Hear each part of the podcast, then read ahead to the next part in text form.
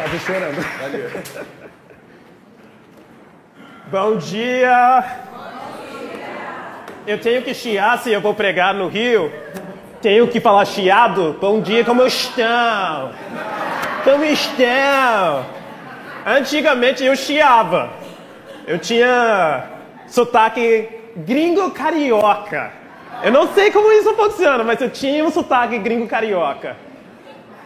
Irmãos, eu queria. Eu até estou muito emocionado. Oito anos atrás, eu entrei pela essa porta sem falar português, sem saber nada do Brasil. Eu estava confuso porque todo mundo estava se tocando, né? Especialmente Rômulo, né? Rômulo Marco, eles tocam todo mundo, né? Abraço, bate no peito, né? Eu. Nós americanos temos uma coisa chamada espaço privado. Então, se você entra nesse espaço, você já está atravessando um limite. Mas Rômulo entrou, tocou, né? E foi saindo, bem-vindo ao Brasil! Enfim, eu. Eu lembro chegando, eu lembro como se fosse ontem, chegando aqui pela, pela primeira vez, não entendendo nada das músicas, não entendendo nada que estava lendo, mas eu falei, um dia eu vou entender o que que, o que, que eles estão falando. Um dia eu vou entender mais sobre esse país. Eu vim aqui, eu nem sabia se eu ia amar o Brasil. Na verdade, eu estava com medo. Eu, eu pensava, quem, quem sou eu? Um cara do interior de Texas fazendo no meio do Rio de Janeiro sem falar português, né? Aí, depois de seis meses, eu lembro voltando um avião para meu país e falando, eu não sei como não morar no Brasil. Eu apaixonei por esse país, apaixonei pelo brasileiro, eu apaixonei pela a língua, a comida, as praias, tudo. É, é, é, difícil não apaixonar pelo Brasil. E ainda mais no Rio de Janeiro. Vamos lá, né? Tem que cortar isso para as pessoas de São Paulo não verem, mas vamos lá. Deus, Deus fez uma coisa especial com o Rio de Janeiro, não é? Ele fez uma, ele deu um 12 maior no Rio de Janeiro. Ele falou: "Ah, isso é mais especial do que o resto, né?" Nossa, e as amizades que eu construí, as pessoas que me amaram aqui. Foi nessa igreja eu amei, eu aprendi a amar o Brasil. Foi nessa igreja eu aprendi a amar nossas igrejas no Brasil. Foi nessa igreja que eu comecei a sonhar pelo reino de um jeito que eu jamais imaginava. Então, eu, se a razão que eu queria falar com vocês hoje é que eu queria falar obrigado. Vocês me deram uma esposa também, né? Então, muito obrigado! Estou tão grato por vocês, estou tão grato por essa igreja. Essa igreja me inspira muito. Eu oro para vocês quase todos os dias. Eu amo muito vocês. Então, isso é a mensagem que eu queria deixar para vocês. Agora eu tenho que pregar a palavra também. Então, mas eu queria realmente deixar essa mensagem para você. Isso é um sonho meu, poder, é um grande privilégio, um dos maiores honras da minha vida estar aqui diante de vocês. Vou começar uma oração. Deus, muito obrigado por esse dia, obrigado por tudo que o Senhor tem feito ao longo de nossas vidas. O Senhor aproveita nossos erros até para nos mostrar sua graça. O Senhor é tão bondoso, compassivo, cheio de amor, fidelidade. A gente olha para você e a gente entende quanto a gente é bem cuidado nos seus braços. Eu estou tão grato por essa igreja, tão grato pelos irmãos queridos que nós temos aqui. Estou grato por as pessoas que estão visitando pela primeira vez, falando: o que, que um gringo está fazendo aqui do nada? Uh, eu estou grato por tudo, Deus porque você nos deu essa oportunidade de estar perto de Jesus, você nos deu essa oportunidade de conhecer Ele, e além disso, você nos deu amizades, amigos e uma família maravilhosa para passar esse tempo aqui na Terra conhecendo você. Obrigado por isso, obrigado pelos relacionamentos que nós temos. Em teu nome eu oro. Amém. Quantos de vocês gostam de Masterchef? Gente, que programa bom, hein? Ah, tá mostrando o Jacan? Todas as comidas, diferentes testes. Tchacan! Você é vergonha da profissão. Desculpa se todo mundo não sabe dessa referência. Mas é tão engraçado, porque quando eu crescia, quando eu era criança, meus, meus pais assistiram esses programas e eu falei, qual que, qual que é a graça desses programas de culinária? Ver pessoas cozinhando. Mas tudo que você não entende dos seus pais, você não volta, você não acaba fazendo, né? Tudo que você fala, nossa, eu não vou fazer isso que meus pais fazem, você acaba fazendo. Então, meu Deus, eu amo Masterchef.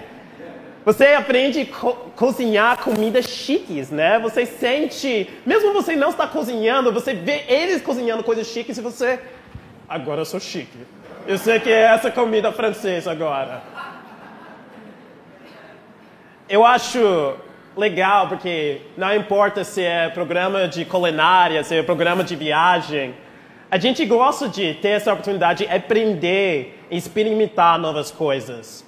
Eu acho que existe algo dentro de nós que queremos crescer, aprender, mudar, experimentar a vida. Você aprende muitas coisas com esse programa. E mesmo se você, por exemplo, nem está assistindo um programa, você assiste as notícias, você está aprendendo o que está acontecendo no mundo. Mas não é só televisão. Para avançar nossa carreira, precisamos aprender. aprender. Precisamos ir para a faculdade. Precisamos fazer um curso. Mesmo para ganhar um videogame, precisamos aprender algo para vencer. Nos esportes, normalmente precisamos de um técnico. Em tudo, parece que nós temos uma oportunidade para aprender. Existe algo profundamente em nós que faz a gente querer aprender, e por isso nós buscamos mestres ou professoras para nos ensinar. Jacan para cozinhar, um técnico para aprender nosso esporte preferido, um professor para matéria de faculdade, e hoje no YouTube você pode basicamente aprender tudo. Eu acho que aprendemos até em formas inconscientes com nossa família, aprendemos certos valores, mesmo se não fossem conversados, com nossos grupos de amigos, as séries que a gente assiste, ou com quem vocês seguem no Instagram. Nossos corações buscam, de, buscam aprender, mesmo em formas inconscientes. Nós buscamos mestres, e nossos corações são discipuláveis. Hoje, quando pensamos nessa ideia de professor, mestre, talvez não reparamos com Jesus ser um professor, um mestre. Em nosso dia, nosso dia Jesus tem a maior identidade como Messias, o Salvador, que morreu para nossos pecados, que é verdade. Isso quem Jesus é para a gente. Mas Jesus, porém, naquela cultura que a gente lê nos evangelhos, ele era chamado Rabi, ou mestre. Ele andava pelaquela região falando para as pessoas a seguir ele. Ele fez esse convite: siga-me. O movimento de Jesus, no começo, foi conhecido como caminho, uma forma de viver. Então, hoje nós vamos focar um pouco nessa, nessa convite que Jesus fez. Eu não sei se alguém estuda hebraico. Tá bom, eu posso errar. Em português, eu não posso errar, mas ele fez o convite a tornar um talendim em hebraico. Ou em grego, alguém fala grego? Tá bom, eu posso errar também. Um matatés. Hoje nós conhecemos esse termo que Jesus usou como discípulo. A palavra mais comum no nosso dia é cristão. Então, talvez a palavra que faz mais sentido para a gente entender esse convite é de ser um aprendiz. O convite que Jesus faz que fez e ainda está fazendo é ser aprendiz dele. Vem, aprende comigo. Aprende como ser o ser humano novo. Vem aprender.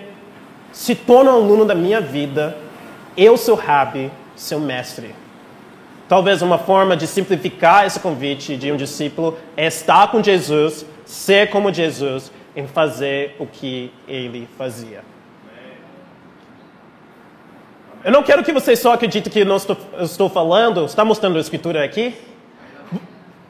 Vamos lá. Vamos para Mateus 28, 18 a 20. Então Jesus aproximou-se deles e disse: Foi-me dado toda autoridade no céu e na terra. Eu moro em república. Eu não tenho autoridade nem na minha própria república. Olha Jesus, toda autoridade no céu e terra. Portanto, vão e façam discípulos de todas as nações, batizando o nome do Pai, do Filho e do Espírito Santo, ensinando-os a obedecer tudo o que lhes ordenei. Eu estarei sempre com vocês até o fim dos tempos. O que vem na sua mente quando eu falo essa escritura? Talvez a palavra evangelismo. Vamos ganhar pessoas para Cristo. Ah, né? Eu gosto de gritar, eu gosto de estar animado, tá? Você pode falar amém, tá? Eu sei que eu, eu sou um pouco mais animado. Ah, eu gosto, eu gosto do, do feedback. A gente pensa em conversões, pessoas convertidas, amém? Talvez pessoas mais velhas aqui escutam, vamos fazer discípulos, você, uh, uh, trauma, ah, para. Mas às vezes a familiaridade, vocês entendem, desculpa, ainda estou aprendendo português, causa a gente não enxergar o que está acontecendo à nossa frente. Eu sou assim sempre, eu estou na ligação, eu falo para a pessoa com quem eu estou falando na ligação, ah, eu esqueci meu celular, onde eu coloquei meu celular? Ah! Ou eu coloco os óculos aqui, e aí, cadê meus óculos? Cadê meus óculos? Está aqui, uai. Eu acho que essa escritura é tão familiar para a gente que a gente esquece que está dizendo. Eu acho que é bom voltar para básico. Se você está visitando, acredito que isso é um convite que Jesus está fazendo para você. O que Jesus realmente está dizendo aqui? Eu não vejo a palavra evangelismo, eu vejo nada sobre preciso converter pessoas. Não vejo, não acho que esses assuntos sejam desvinculados, tá? Eu acho que é junto. Mas o que eu vejo aqui é o grande comissão que está centrado no ministério de Jesus.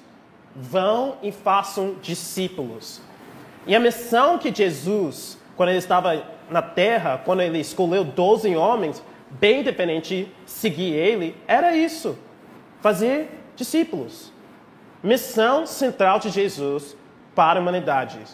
Então, antes eu gritar, vamos para a rua, vamos para a praia, convidar pessoas. Vamos segurar que a gente entende a natureza desse convite?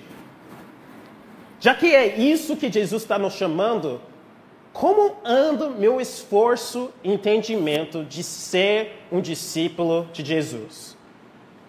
Tem uma frase de um cara bem inteligente chamado C.S. Lewis. Tá aí? E agora? Ponto profundo. Aqui? Pra lá, pra lá. Estou aprendendo. Foi? Ó, oh, amém. C.S. Lewis, um cara bem inteligente, diz: a igreja existe para nada mais, nada menos que atrair os homens para Cristo, para torná-los pequenos cristos. Se eles não estiveram fazendo isso, todas as catedrais, clérigos, missões, sermões, até mesmo a própria Bíblia são simplesmente uma perda de tempo. Deus se tornou um homem para nenhum outro propósito. Se por alguma razão você caiu de paraquedas aqui ou está tomando decisões para se tornar um seguidor de Jesus, eu acho que esse assunto é muito importante para nós. Porque está ao longo da história da Bíblia inteira. Porque Jesus não adotou essa ideia de ser um mestre do nada já existia essa, uh, essa, essa relação entre mestre e aluno na cultura judaica, onde ele estava inserido. O estudioso chama essa relação discipulado. Discipulado realmente não é uma palavra na Bíblia. Descreve essa relação que a gente está falando. Mestres e discípulos. Já existia essa relação na cultura judaica. Então a gente vai ver em Deuteronômio 6. Tá aí? Ótimo. A gente vai ver em Deuteronômio 6, talvez um pouco o que deu origem a essa cultura. Deuteronômio 6, Deuteronômio 6, 4 a 9. beber água.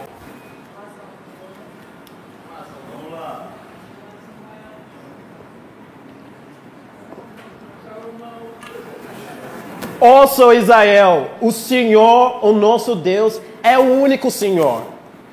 Ame o Senhor, seu Deus, de todo o seu coração, de toda a sua alma, de todas as suas forças. Que todas estas palavras que hoje lhe ordeno estejam no seu coração. Ensina-as com persistência a seus filhos. Conversa sobre elas quando estiver sentado em casa. Quando estiver andando pelo caminho, quando se deitar e quando se levantar. Amarra-as, desculpa, difícil, como um sinal nos braços. Prenda na testa. Escreva os batentes das portas de sua casa, em seus portões. A primeira parte dessa escritura é chamado o Shema. É uma oração que os judeus faziam diariamente para Deus. Ah, eles mostraram sua devoção com isso. Mas eu queria chamar a atenção na segunda parte aqui. Como Deus queria que eles ensinassem seus filhos a amarem a Deus. Olha as instruções específicas que ele deu. Ensinam com persistência. É uma constância de ensino da palavra de Deus. Conversar não somente ensinar, mas realmente ter conversas profundas sobre a palavra de Deus. Quando se deitaram, então de noite deveria conversar com eles, antes de dormir, ensinando, conversando sobre a palavra. Quando se levantaram de manhã, assim que acordar, pensar na palavra. Se vestir da palavra, aprender, escrever em lugares que chamam sua atenção. Em casa ou lugares confortáveis, andando pelo caminho, Quais são as palavras que você usaria para descrever que o papel que os pais tinham com os filhos naquela cultura judaica? Eu tenho três. Deus chamou os pais para ser intencionais. Não era algo que você poderia esconder se você realmente decidiu discipular seus filhos. Sacrificiais, eu penso na palavra perseverança, realmente mesmo se o filho estava indo bem ou não, eles eram, era para eles, ao longo dos anos, ensinar eles o caminho de Deus. Relacionais, você percebe isso nas conversas. Era para conversar, bater um papo, esclarecer diferentes coisas ao respeito da palavra de Deus. Era para ser claro que o objetivo era isso. Não era questionável o objetivo deles. Sendo profundo em seu envolvimento na palavra de Deus, eles iam discipular os filhos deles. Eles iam chamar eles a aprender como Deus queria que eles viveram. Quantos de vocês Quantos de vocês gostam de testes de personalidade? Você, você, você curte? Tem aquela dos, dos temperamentos sanguíneo, colérico, melancólico, tem Enneagrama, tem Myers-Briggs. Enfim, se você não conhece, até tem aqueles do Facebook com cinco perguntas de sua personagem preferido de alguma série. Tipo, qual personagem você seria? Alguns anos atrás tinha qual cidade brasileira você deveria viver. Para mim deu Rio de Janeiro, óbvio. Mas também, não, não mostra esse vídeo para os irmãos de São Paulo. Scott McKnight, que é um teólogo que ensina um seminário nos Estados Unidos, ele faz um, ele começa a aula que ele faz todo semestre com duas provas ou dois testes. A primeira ele dá para a pessoa que é de personalidade. Você é extrovertido ou introvertido? Você trabalha em equipe ou sozinho? Se identifica mais com esquerda ou direita? Flamengo, Fluminense, né? Ele dá essa prova de personalidade, depois ele recolhe. Depois ele entrega uma outra prova sobre Jesus agora. Ele aplica esse outro questionário e adivinham o resultado. As respostas sobre seus alunos e o que eles responderam sobre Jesus são iguais. Basicamente, nós temos a tendência de achar que Deus é como nós. É por isso que a gente precisa ser mudado pela palavra. Jesus ah, ele é um cara extrovertido, ele é texano, ele fala alto igual eu. Se eu estou, não tenho cuidado, eu vou achar isso. Jesus é extrovertido igual eu. O Gabriel aqui não, Jesus é introvertido, ele é calmo, ele gosta de videogame, gosta de programar. E vai adiante. Às vezes ficamos confusos porque achamos que Deus em nossa cabeça, Deus é parecido com a gente. Tem um outro cara sábio que fala o seguinte: o que vem à nossa mente quando pensamos sobre Deus é a coisa mais importante sobre nós. Porque sua ideia de quem, de quem Deus é, é o que você vai se tornar. Sem usar as escrituras, começamos a mudar Deus à nossa imagem, ao invés do contrário, a gente se mudar à imagem de Deus. É por isso, as pessoas que querem ser discípulos de Jesus, a palavra é arroz com feijão. É porque Jesus é melhor e maior do que possamos imaginar no nosso melhor dia. Nós temos a oportunidade de aprender da fonte, aprender do Filho de Deus. Essas palavras que estão na Bíblia são eternas. Minhas palavras nem são tanto. Deus convida a gente a aprender da fonte. Que o homem não vive só de pão, mas de cada palavra que procede da boca de Deus. Você está entendendo o que significa aprender com o nosso mestre? Tem como você ser mudado na imagem de Jesus sem usar as escrituras? Quando estamos estudando com nossos amigos, quando eles estão estudando a Bíblia, ou estamos em nossos relacionamentos espirituais, a palavra e promover amor pela palavra é central em nossas parcerias? Ou nossas opiniões, ou nossos sentimentos são centrais? Eu acho incrível que nós temos amizades, que podemos ser nós mesmos, conversar, ser honesto. Precisamos dessas pessoas. Mas também precisamos daquelas pessoas que vão até o fim, nos ensinar a obedecer tudo que Jesus ordenou.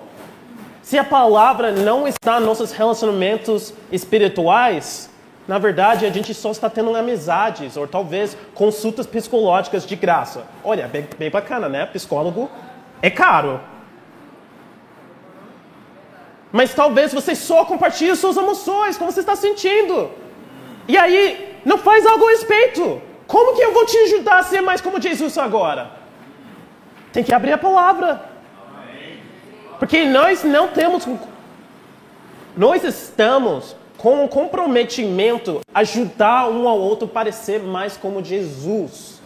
Porque realmente nós não temos essa tendência a assim mudar para a imagem de Jesus.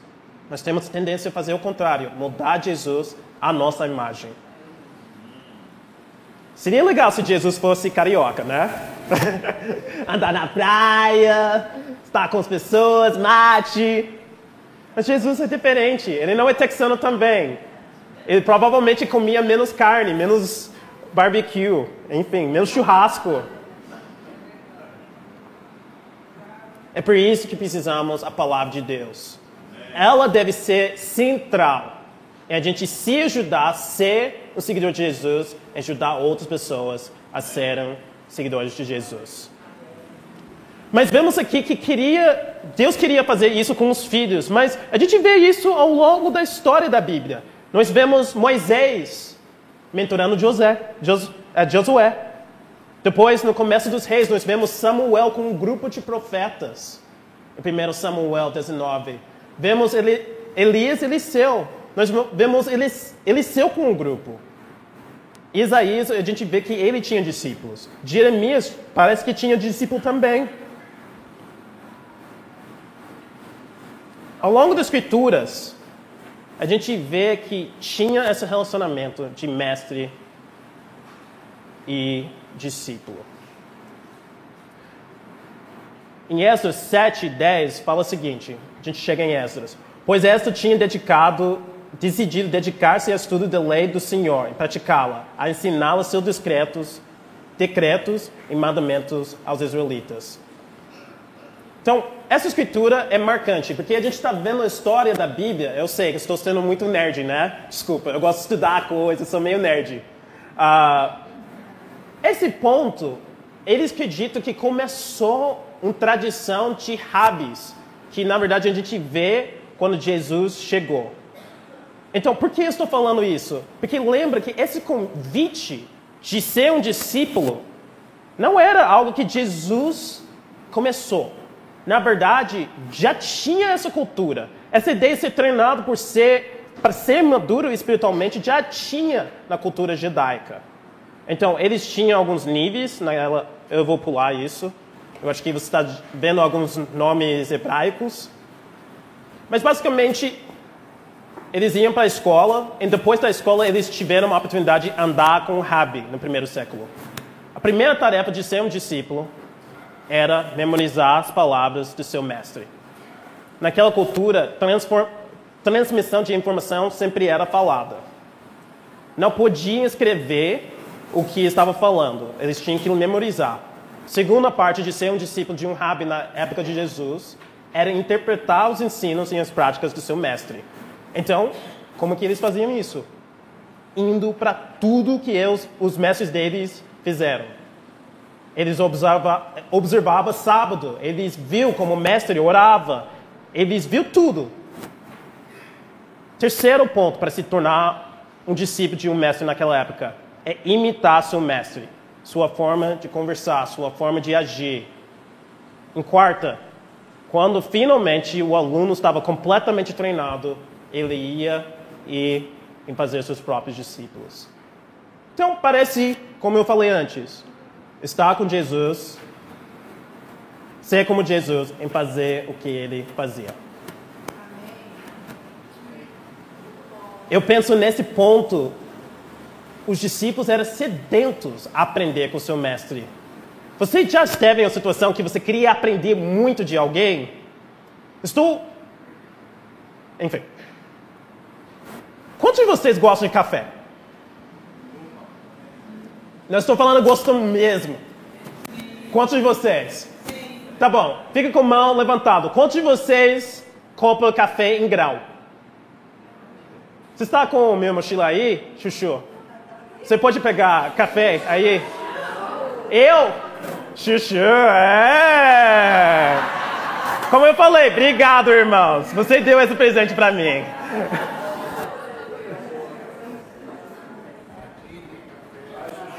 Obrigado, Chuchu. Você está vendo isso? Isso é café em grão. Você não toma café direito se você não tem café em grão.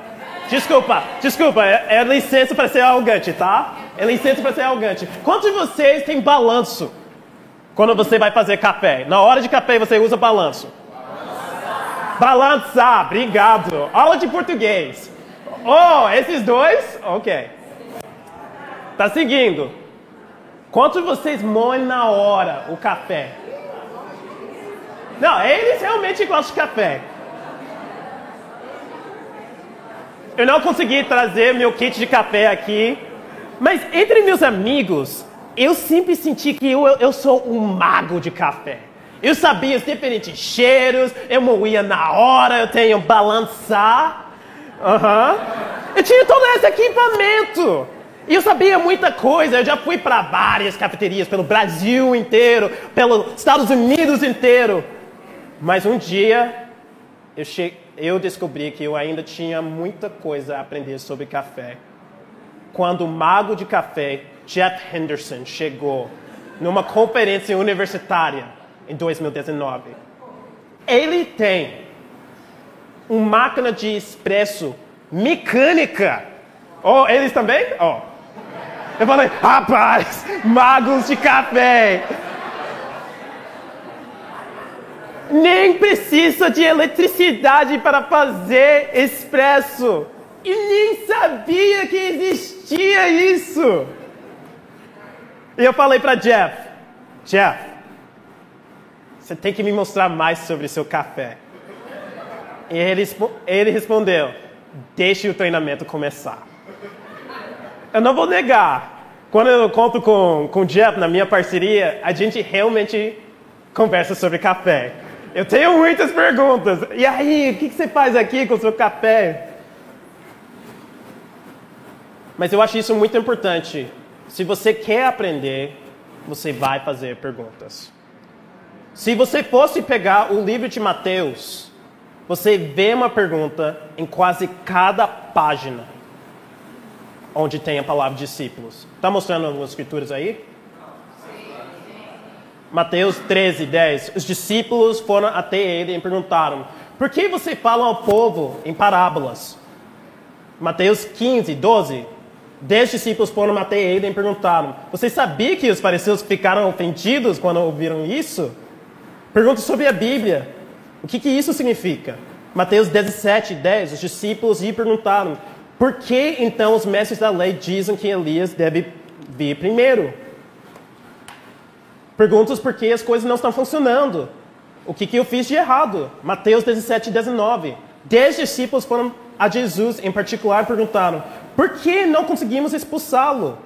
Perguntas meio erradas. Não tenho certeza se eu devo perguntar isso, basicamente. Mateus 18, 1. Naquela época, os discípulos vieram a Jesus e perguntaram: Quem então é o maior no reino dos céus? Bom, não é uma pergunta muito boa, né? Mas pelo menos eles tiveram humildade de ser sincero que estava no coração deles.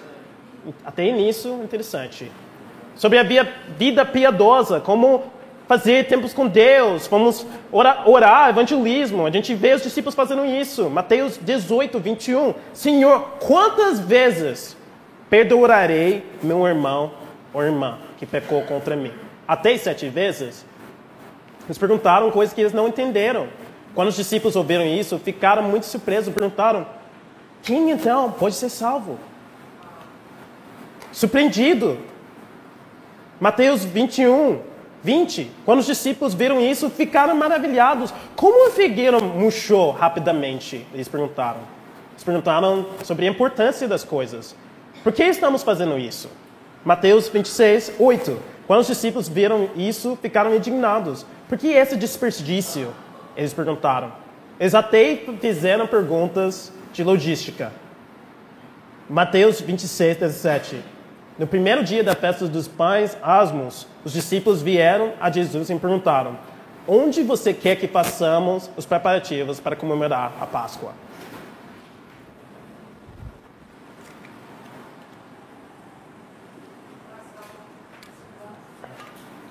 Onde você vê discípulos, você vê perguntas. Discípulos fazem perguntas. Eles são curiosos, eles querem aprender. Eles querem ap aprender do seu mestre. Eles querem entender mais profundamente das coisas. Como anda essa área na sua vida? Você costume de fazer perguntas, pedir ajuda, pedir conselhos? Você vai para quem estiver te ajudando no seu relacionamento com Jesus e você vai lá para aprender? Talvez você pense, mas Salomão, se fosse alguém muito mais velho, muito mais sábio, né? Eu faria perguntas. Eu não acho que essa pessoa tem todas as respostas. E eu falo que eu concordo em parte. Claro que não tem todas as respostas, a pessoa não é Deus. Mas humildade não tem a ver com outra pessoa. Tem a ver com o seu próprio coração. Deus abençoe. Humildade. Pronto, acabou. Em Deus é contra o orgulhoso. Pronto, acabou. Você quer crescer em aprender com seu mestre? Isso depende um pouco menos de, daquela pessoa. Depende mais do seu coração. Sua postura como discípulo. Talvez isso seja bem difícil. Naquela época, no tempo de Jesus, estava concorrido com vários mestres. João Batista tinha discípulos. Os fariseus tinham discípulos. Até os fariseus disseram que eles eram discípulos de Moisés. E hoje é a mesma coisa. Entre todos os mestres, Jesus ainda é seu mestre. No mundo que você tem disponibilidade de aprender qualquer coisa de qualquer pessoa. Jesus ainda é seu mestre. Tem tantas pessoas que falam como você pode ter a vida boa, como que você pode viver sua vida, quer falar como você deve construir sua família e como construir a carreira, etc. Jesus ainda é seu mestre. Se você está aqui pela primeira vez, você quer aprender o que significa Jesus ser seu mestre. Nós precisamos enxergar a igreja de uma forma grandiosa. Precisamos valorizar as pessoas que fazem parte do corpo de Jesus. Porque há muitos pequenos cristos aqui, cada um se esforçando ser um discípulo do seu mestre. Porque se o alvo maior da nossa vida é se tornar como Jesus, humildade diante de outros discípulos não é só uma obrigação, é uma necessidade. Porque tem pessoas aqui que podem me ensinar como ser mais como Jesus. Olha para a mansidão do Anderson. Ele é muito manso, muito calmo. Eu estou aqui. Ah! Anderson, ele, ele escuta as pessoas. Todo mundo sente escutado por ele. Eu olho para o Rômulo. Rômulo é muito amoroso. Muito amoroso. Toda vez que eu estou com o Rômulo, eu sinto, tipo, um braço de um urso, tipo, me... Eu... Agora eu gosto, tá? Agora eu gosto, mas eu sinto tão... É, porque no começo eu falei, Rômulo, dá uns passinhos aqui, me dá um pouco de espaço. Não, hoje eu gosto, tá? Sinto tão amado, tão cuidado por ele. Gabriel Ariela, cara, que casal sábio. Deus deu uma sabedoria além para esses dois. Eu lembro quando eu visitei o Brasil pela primeira vez, eu fui para a casa de Alcides e Leslie. E aí eu perguntei, o que, que vocês fizeram já na igreja? Meio orgulhoso, né? E eles começaram a me falar, meus olhos ficaram grandes foi naquele momento que eu falei, cara, eu acho que essa vida é para mim. Eu quero fazer igual que eles fizeram. Se você não conhece essas pessoas, marca tempo com eles. Provavelmente são ocupados, né? Ah, eu esqueci um casal aí. Marco, Ana Maria. Isso é padrão que eu quero para minha família. Eu olho para a família deles e eu falo: isso é a família que eu quero um dia. Mesmo se você não tem tempo para marcar com essas pessoas, em conversar com eles, tem uma coisa exemplar na vida deles que você até pode observar de distância. Eles podem servir como inspiração para você, mas você pode fazer perguntas para essas pessoas também. Você pode convidar essas pessoas a te ajudar a ser mais como Jesus. Você tem sido humilde com as pessoas que você tem tido contato? Você tem aproveitado as pessoas ao seu redor? Você tem sido humilde com as pessoas que moram contigo? Esposas não olham para maridos, maridos não olham para esposas. Você tem sido humilde? Se você está aqui, esse é um lugar maravilhoso para você ser ajudado a se tornar como Jesus. Mas alguns de nós não fazemos perguntas ou, faz, ou pedimos conselhos faz tempo.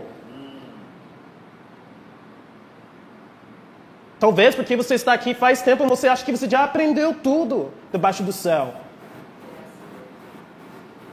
Mas isso não justifica orgulho. Meu irmão, se isso é você, e você não quer pedir conselho, você não quer aproveitar, você não está um bom caminho. Tem nada a ver comigo. É porque Jesus, a gente vê na Escritura que Deus é contra o orgulho. Isso já deve assustar. A vida é difícil. Você decide ser orgulhoso? Nem tem Deus contigo. Tá lascado. Que é isso? Mas no, no outro lado, Deus abençoa e dá graça para os humildes. É lindo ver Jesus na vida das outras pessoas. É lindo ver como esses irmãos são parecidos com Jesus. Quando você está presente no corpo de Jesus, você vê Jesus em todo canto. Você está no melhor lugar do mundo. Não há nenhum lugar fora do céu que é mais inspirador para um discípulo de Jesus, que é humilde, do que a igreja. Aqui eu tenho pessoas que ao longo desses oito anos que eu sou discípulo, eu conheço esse país. Eles têm, eu tenho pessoas que têm me ajudado a ser mais parecido com Jesus. Então, repetindo a frase. Acho que lá, não sei. Tá a frase aí? Ótimo. A igreja existe para nada mais, nada menos do que trair os homens para Cristo, para torná-los pequenos cristos. Se eles não estiveram fazendo isso, todas as catedrais, clérigos, missões, sermões, até a própria Bíblia, são simplesmente perda de tempo. Deus se tornou homem para nenhum outro propósito. Como está a nossa missão? Talvez você viu aqui, eu não estou falando de só estudar a Bíblia, ou evangelizar, ou outras coisas. Estou perguntando para você: você está experimentando essa vida maravilhosa, emocionante de ser um discípulo de Jesus? Está lendo a palavra intencionalmente, andando com outras pessoas, falando, conversando, ensinando aquilo que está lendo? Você, no meio de um mundo de muitas pessoas que falam como você deveria viver sua vida, você decide viver sua vida com humildade, deixando o corpo de, de Cristo te moldar na imagem de Deus. Você está aceitando esse convite de andar com o melhor mestre de todos os tempos, que morreu por seus pecados, ressuscitou, está te convidando agora. Siga-me. Nós não podemos fazer discípulos se primeiro nós não estamos andando como discípulos. Ou colocando uma forma positiva. Vamos seguir esse convite do nosso mestre. Vamos estar com Jesus. Vamos ser como Jesus e fazer o que ele fez, porque nenhum outro homem viveu como esse homem. Vamos aprender com Deus de ser novos seres humanos.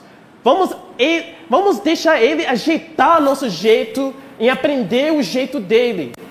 Vamos fazer discípulos de Jesus. Não só, tendo, não só sendo uma igreja que fale que tenha essa convicção de fazer discípulos, mas vamos ser bons discípulos, de fato, em honrar a grande comissão. Nesse momento de ser, eu quero, eu quero repetir isso, que a gente foi dado o maior tesouro de todos. Deus morreu para a gente, não para a gente simplesmente, tipo, morrer para nossos pecados ser arrebatado e vai lá para o céu. Ele falou, eu quero andar com você aqui.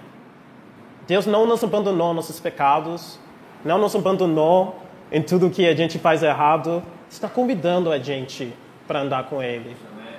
Através de humildade, a gente pode experimentar muito a graça de Deus, tanto com as outras pessoas, mas muito no nosso relacionamento pessoal.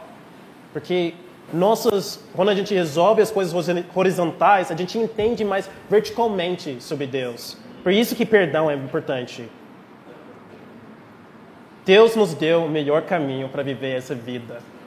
É pecado fala que eu sei o melhor o que é para minha vida. Eu não confio na felicidade que Deus tem para mim. Por isso que ele foi para a cruz, para nos dar essa oportunidade de viver a vida com ele. Então, nesse momento da ceia, vamos, vamos lembrar da vida que Jesus nos deu através da morte dele. Vou orar. Pai, te agradeço por esse grande privilégio de estar aqui com tantos heróis da minha, pra, que são heróis para mim, heróis da fé, pessoas que te amam. Deus, muito obrigado por ter dedicado tudo da sua vida para fazer discípulos de fato sua vida nos inspira, quem você é nos chama atenção, sua palavra é, dá uma perspectiva que você é muito maior e melhor do que possamos imaginar, Deus. Sua graça é imensa, é profunda, toca os lugares mais profundos do nosso coração. Nós precisamos receber essa graça, Deus. Precisamos ser humildes, aceitar que nós precisamos de ajuda, que caminho que nós temos conduzido nossa vida não deu certo nossas próprias forças. Então, pedimos ajuda de, de Ti, Deus. Queria agradecer por Jesus ser tão paciente conosco, comigo. Todos os meus pecados, eu sinto que o Senhor tem sido tão bondoso, tão paciente com as questões que eu tenho. Agradeço pelos amigos que também me aguentam. Obrigado pela a, a noiva que você me deu, que aguenta também. Deus, eu, eu acho tão sensacional que a gente pode ver um pouco da sua graça através da vida das pessoas ao nosso redor. Esteja com nossa semana, esteja com as palavras que você falou nas escrituras, que tocam nossos corações e nos anima de te seguir. Amém.